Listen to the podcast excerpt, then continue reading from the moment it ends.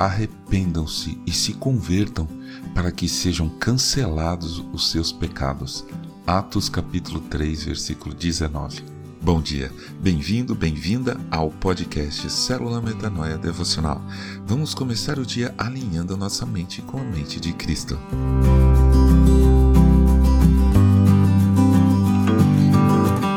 Isso aconteceu há quase 40 anos. Meus pais estavam dando uma festa no sítio, acho que era festa caipira em junho, eu não me lembro. O fato é que raramente vinha tanta gente em nossa casa em Araçariguama. Eu tinha uns 16 anos, estava bastante empolgado. Veio gente de todas as casas em volta, cada um trouxe pratos de comida excelentes, uma fartura mesmo. Era um momento especial aquele dia e eu sentia isso. Em um momento, peguei um bolinho que estava na grande mesa comum a todos e fui conversar com um amigo que eu tinha, que era Sansei e eu admirava muito. Realmente eu estava orgulhoso e feliz de ver toda a família dele na minha casa. Conversando com ele, todo alegre, dei uma mordida no bolinho e percebi que o recheio era de peixe. Acho que era sardinha, atum, eu não me lembro. O que eu me lembro é que naquela época eu não comia peixe de jeito nenhum. Não entrava, eu cuspia, passava mal, fazia escândalo. Hoje em dia, graças a Deus, eu não tenho mais essa frescuraiada toda. Mas naquele dia triste para mim, na minha empolgação adolescente, sabe? Aqueles exageros que a gente faz quando está animado, quando vi que era peixe, eu isolei o bolinho pro mato. Meu amigo olhou com um sorriso amarelo e enquanto o bolinho ainda estava no ar, eu me liguei. Tinha sido a mãe dele que tinha feito aqueles bolinhos com muito amor, cuidado e com certeza muito trabalho, pois era empanado, frito, essas coisas orientais maravilhosas, sabe?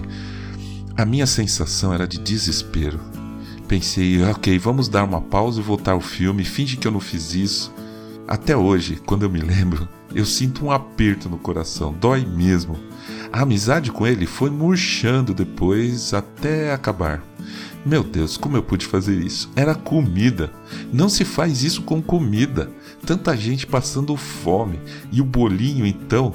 Hoje, que eu não tenho frescura com peixe, eu comeria tranquilo um prato todo daquele bolinho. E claro, o principal, o que dizer sobre o carinho que a mãe do meu amigo deve ter tido em trazer aquilo? Pode parecer uma bobagem, mas para mim não é.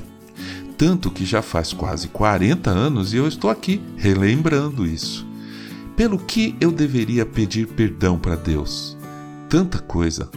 É pecado jogar comida fora? Com certeza, desperdício não é de Deus. É pecado dar piti, fazer escândalo? Bom, falta de domínio próprio é falta do fruto do espírito. Eu devo dar um desconto porque eu era adolescente? Não. Sem descontos, sem desculpas. Errei e pronto. O que fazer? Primeiro me arrependi, ainda com bolinho no ar. Depois, pedi perdão a Deus. Mas eu não tive coragem de pedir perdão à família do meu amigo. Eles iriam achar muita bobeira minha.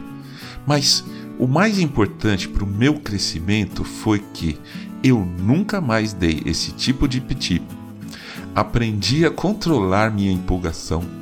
Comecei a comer peixe aos poucos e prestei um pouco mais de atenção às pessoas ao meu redor. Hoje, eu tento ser o mais delicado e cuidadoso possível quando estou conversando com qualquer pessoa, seja conhecida ou não, de qualquer classe social, parecida ou não comigo. João Batista disse aos fariseus e saduceus o seguinte: produzam fruto digno de arrependimento. Mateus capítulo 3, versículo 8. O que significa isso? Primeiro, que eu precisava me retratar com meu amigo e com a família dele. Já que eu não fiz isso, infelizmente, então, segundo, eu preciso transmitir para pessoas, como eu estou fazendo agora, o quanto eu me arrependi.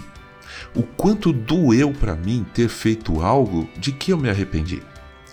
Para que essas pessoas que me ouvem ou me vejam agindo evitem cometer erros semelhantes aos quais eu cometi. Se há algo que você fez e se arrependeu, tente essa experiência. Primeiro, retrate-se com a pessoa afetada e depois dê o seu testemunho para outras e leve adiante essa mensagem que eu estou levando também. Arrependam-se, porque está próximo o reino dos céus.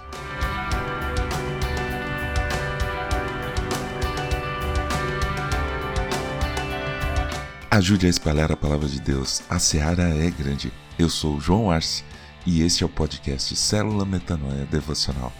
Que Deus te abençoe e te guarde com muita saúde e paz nesse dia que está começando.